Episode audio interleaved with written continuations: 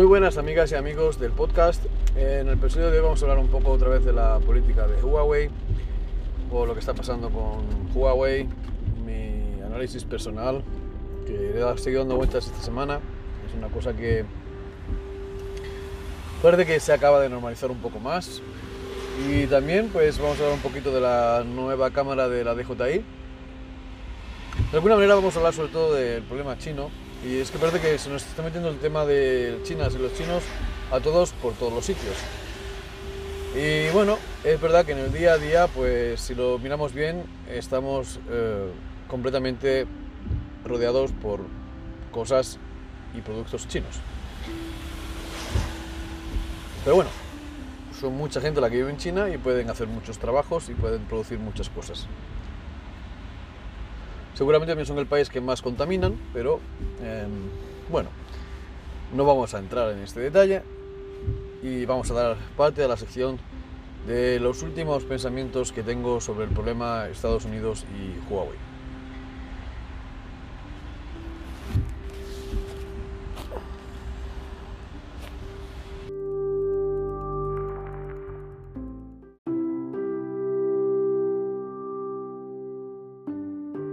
Como sabréis, el señor Trump ha hecho una, hace breves días una intervención en la Casa Blanca y ha hablado un poco de, del problema con Huawei.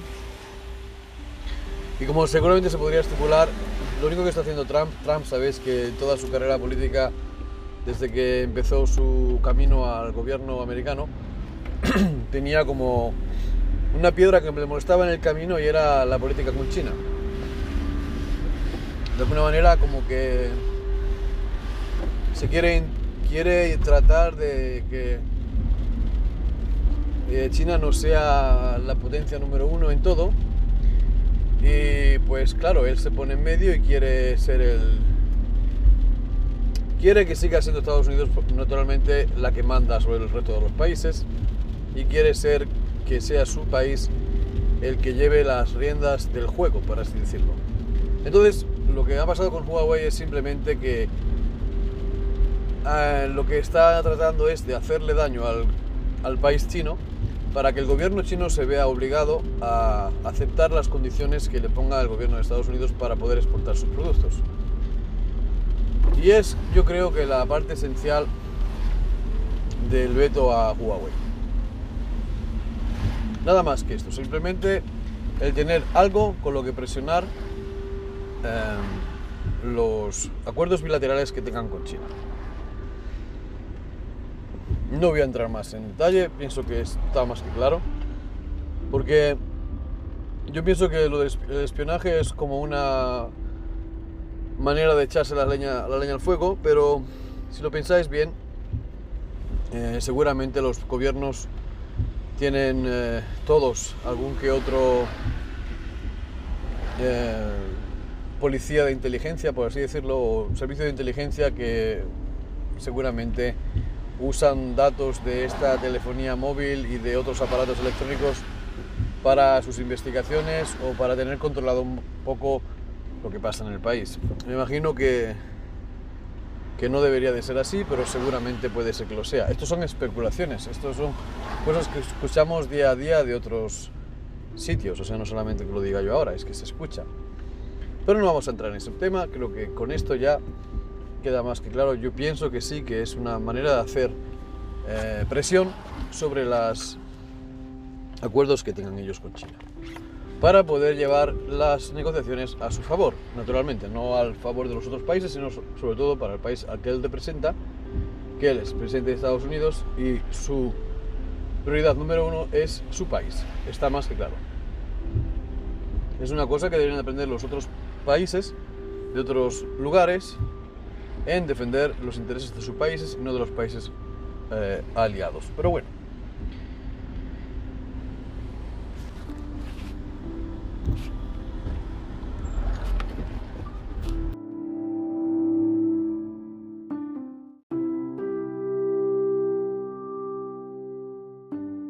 En esta segunda parte vamos a hablar un poco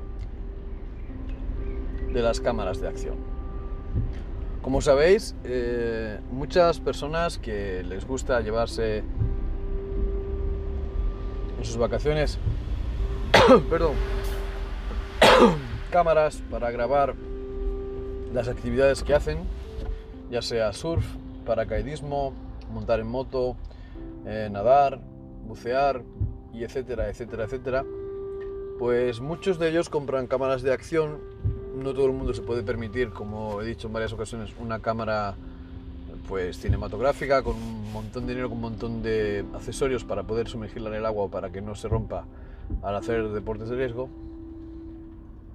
Como por ejemplo las cámaras que ves algunas veces en algún que otro documental.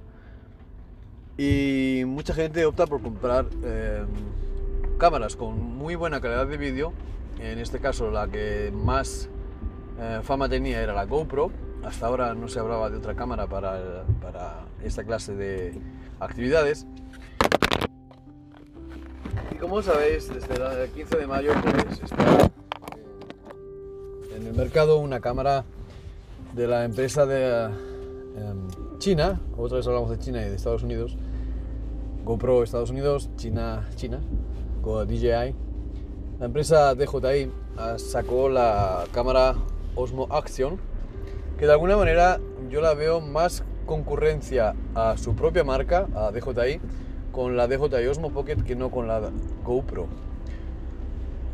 ¿Por qué digo esto? Bueno, porque si nos ponemos a analizar las cámaras y no entramos en detalle, al final la diferencia que hay entre una cámara y otra son mínimas. Estamos hablando de lo que sería la estabilización y estamos hablando de lo que sería al final la imagen resultante. Puesto que seguramente muchos diréis, ah, pero es que una tiene HDR y la otra no. Sí, amigas y amigos, tiene HDR, pero para hacer un vídeo en HDR necesito tener un trípode o algo que haga que la cámara esté estable, un estabilizador eh, además de la cámara para tener estas cosas tan, tan bonitas. Y cuando vamos a hacer un, vídeo eh, con acción, con movimientos y que nos movemos nosotros o el skateboard o lo que sea, o la tabla de surf o lo que sea, lo que llevemos, o el casco, pues vamos a tener que introducir igualmente el estabilizador. Y el estabilizador, el problema va a ser que yo, por ejemplo, he visto vídeos en los que el mucha gente os va a comentar que el estabilizador de DJI es un poquito superior en categoría y en calidad al de la GoPro. Pero os puedo decir que he visto vídeos en los que es al contrario, en los que cuando ves la estabilización, eh, solamente en algunas de las, eh, de las tomas, es que el problema es, mucha gente hace la prueba de estabilizador, por ejemplo, en bicicleta. Otro lo hace en el skateboard, otro lo hace en un trotinete, en un scooter, otro lo hace en moto, otro lo hace en coche, otro lo hace en surf, haciendo surfeo, otros lo hacen tirándose de un paracaídas. Entonces, si tú vas a mirar todos estos vídeos, al final eh, te vas a dar cuenta de que la gente que hace todo esto eh, dice, bueno, el estabilizador, por ejemplo, si voy en moto de trial, no veo casi diferencia entre la GoPro y la DJI e incluso podrían asegurar que se ve mucho mejor la imagen estabilizada en el GoPro, en la GoPro que no en la DJI. Claro, entonces aquí ya empezamos a tener tiras y aflojas. Yo por eso quiero deciros ah, en el simple hecho de que eh, si solamente vais a comprar la cámara de DJI porque, porque os gusta que os digan que es el mejor estabilizador del mundo, entonces no creáis estas afirmaciones. No tiene por qué ser. Como en todos los productos, algunos, eh, eh, perdón, hay algunos productos que funcionan normalmente muy bien, otros bien y otros mucho menos eh, bien. Aunque sean de la misma marca y aunque tengan la misma tecnología, cada producto después se desarrolla con el tiempo, van fallando más o menos en según qué cosas. Ah, aunque todos compremos un Ferrari rosa, no quiere decir que a todos nos vaya a durar lo mismo y que vaya a tener las mismas prestaciones. Unos se van a romper antes, otros se van a romper peor, peor según el uso también, ¿no? Entonces, claro, yo pienso que no es relevante lo que te traigan de fábrica, sino en cómo lo vas a tratar tú en qué deporte vas a hacerlo tú. Y como digo, los análisis que vemos normalmente son gente que va caminando, gente que está irá a nadar o gente que va en bicicleta. Y como digo, hay gente que hace otra clase de deportes, bungee jumping y cosas así. O sea que, no sé, no, por eso no os creáis mucho los análisis que hay por ahí y mirar más que nada vuestro bolsillo y lo que te queréis de verdad tener. Si sois gente que sois fiel a GoPro, pues yo pienso que no tienes que salir corriendo a compraros una DJI. Y si es la primera vez que vais a comprar una cámara de acción, porque me imagino que si no tenéis ni la GoPro ni la DJI es que no tenéis ninguna, tenéis que ver cuál es el uso que le vais a dar y cuál es la que más te convence. Yo pienso que ninguna de las dos te vas a confundir, te van a dar más o menos el mismo servicio. Como digo, hay unas pijadas de más o de menos. Si eres una persona que le gusta hacer fotos para Instagram pues, y vídeos para Instagram, pues tienes que, saber que la DJI Osmo, Pocket, eh, Osmo Action ya te hace las fotos en 9x16, que sería, y los vídeos en 9x16, que son el formato que usa Instagram. Si eres una persona que no comparte nada con las redes todo lo que ve lo ve en su casa, pues la verdad es que no tiene ninguna diferencia lo que vayas a grabar, comprar. Te van a salir más o menos las mismas cosas. El ángulo de visión, como sabéis, se reduce mucho en el Ready, en el, Ready en, la versión, en el estabilizador de GoPro eh, te reduce menos la imagen que, que la DJI Action, o sea que la reducción de imagen es la que también soluciona el problema de estabilización. Entonces yo pienso que GoPro a lo mejor está al mismo nivel, pero no quiso reducir tanto la imagen y por eso dejó un poquito de más vibración en la estabilización. Pero es mi, persona, mi manera de pensar. Como digo, em, yo pienso que las dos te, salvan, pueden hacer un buen servicio. Lo único que quería decir es que al final toda la gente que habla de un producto que sale nuevo, parece que el producto nuevo siempre es mejor que el otro. Pero mirando análisis por análisis y mirando no escuchando lo que te hablan y viendo las imágenes tú por tu cuenta sin que te, influye, te influya el que está hablando, no notas apenas diferencia de movimiento. También me, parece una, me parecería bueno que la gente que le da por hacer reviews que los footage, o sea, los vídeos que hacen, que los dejaran para descargar tú, para mirar, que dejaran, por ejemplo, una secuencia de 10 o 20 segundos de cada cámara con el nombre original de la cámara para saber que no ha cambiado, o sea, con el formato original que graba la cámara, con los metadatos y todo, para poder saber si es verdad que está grabado con uno o con otro, para poder verlo en tu ordenador y ver la verdad, la diferencia. porque así podríamos ser más em, neutrales a la hora de decidir. Como digo, cada empresa tiene sus colores, tiene sus, su contraste, su, saturación y estas cosas también influyen mucho en el producto final, porque hay gente que seguramente va a editar el vídeo, le va a corregir un poco el color para quedarlo más a su, a su gusto, pero luego hay gente que le gusta, por ejemplo, simple y sencillamente grabar para tener un recuerdo y tenerlo en un cajón para dentro de un tiempo volver a ver lo que hizo en Miami o lo que hizo en las islas no sé qué. Y a lo mejor no quiere editar el vídeo y tenerlo ahí súper guardado y súper bonito, sino que quiere tenerlo como el día que lo grabó. Y no solamente hay que mirar a la gente que edita, porque me he dado cuenta que la gente que edita los vídeos eh, se creen mejores que los que no lo editan. A ver, amigos y amigas, estamos hablando de que tú compras un producto para tu servicio. Y luego tú tu servicio lo puedes tener para compartir con el resto del mundo o para compartir contigo, tu mujer y tus niños. O con tu familia, con tus amigos. Y no hace falta que seamos todos unos especialistas en audio y televisión y vídeo y tal. Yo pienso que el producto tiene que dar ya la imagen y la intensidad y todo lo que te gusta a ti. Por eso digo que lo bueno sería saber cómo son las imágenes de verdad para ver qué color te gusta más. Eh, las dos cámaras, como sabéis, tienen eh, plano de lock, o sea, de lock, no de lock, sino un plano en el que graban más plano para poder editar después el vídeo con los colores que te apetezcan a ti. Pero creo que es también bueno que el plano normal en el que graba la cámara, que sea ya del agrado de la persona que va a comprar el producto. Yo, por ejemplo, estoy un poco descontento con los últimos productos que están sacando, que estamos yendo para adelante, pero parece que vamos para atrás. Eh, la mayoría de los productos que tenemos en el mercado ahora, que ya son viejitos, digo yo, como por ejemplo la GoPro 7, pues podías hacer un vídeo live streaming. La Insta360 One podías hacer live streaming. La Insta Nano 360 Nano puedes hacer live streaming. Y ahora van y nos sacan la Insta360 Evo y no podemos hacer live streaming. Viene la empresa DJI, nos saca una DJI Osmo Action, nos saca una DJI Osmo Pocket y no puede hacer live streaming. ¿Pero qué porquería es eso? En cambio, la GoPro Hero 7 sí te puede hacer una sesión de live streaming a Facebook o a YouTube. Que vale, que no todo el mundo comparte en esas redes sociales, pero es que tienes la posibilidad de compartir algo.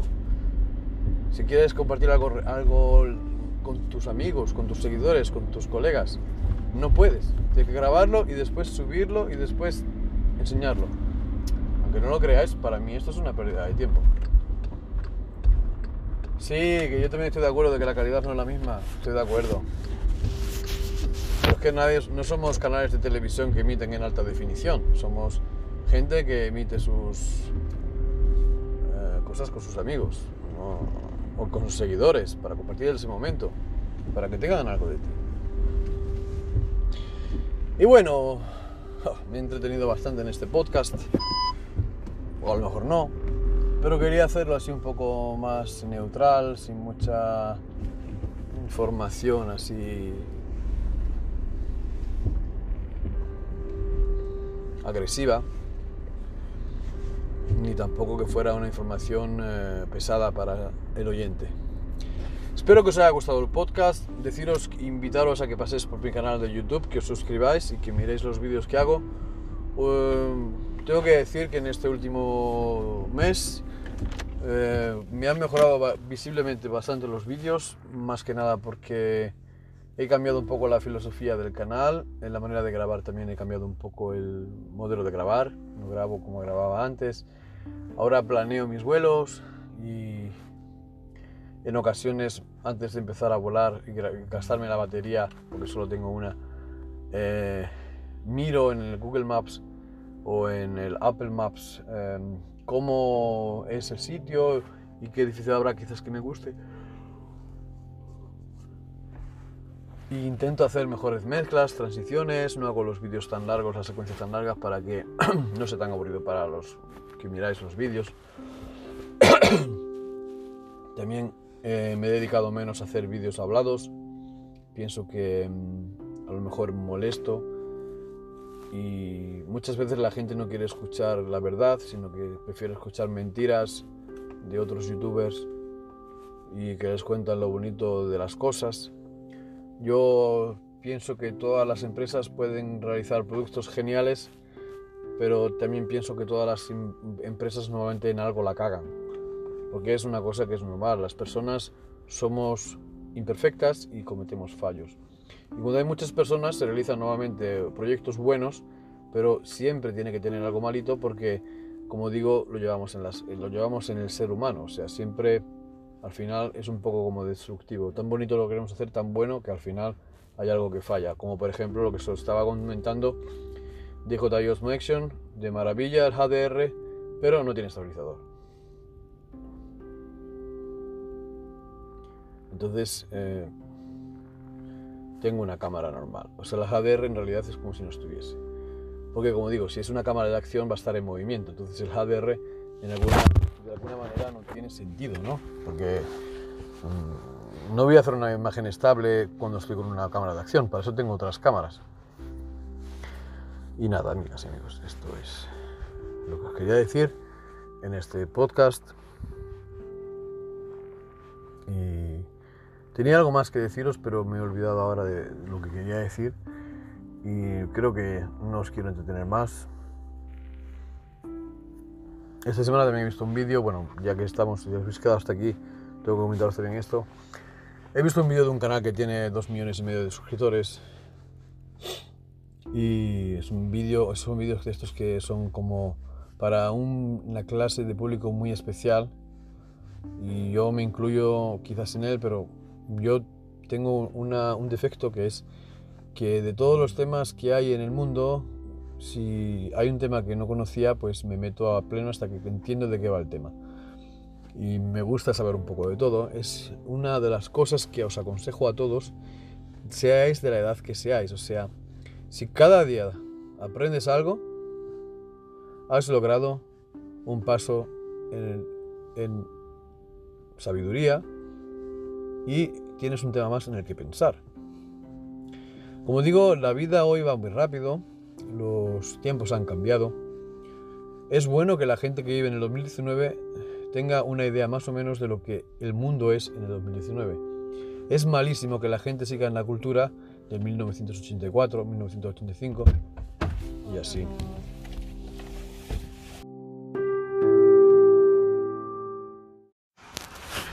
Si nos damos cuenta, hay este detalle de que vivimos como en una vida disyuntiva. Mucha gente está al top y otra gente está en el top pasado. Pasado o más que pasado, caducado. Lo que me hace gracia es que en algunos temas están tan in como los demás. Pero bueno, veo que es importante mantenerse joven en la mente y con los tiempos. Sin nada más, amigas y amigos, muchas gracias por haber escuchado este podcast, si habéis estado hasta el final, y hasta el próximo capítulo.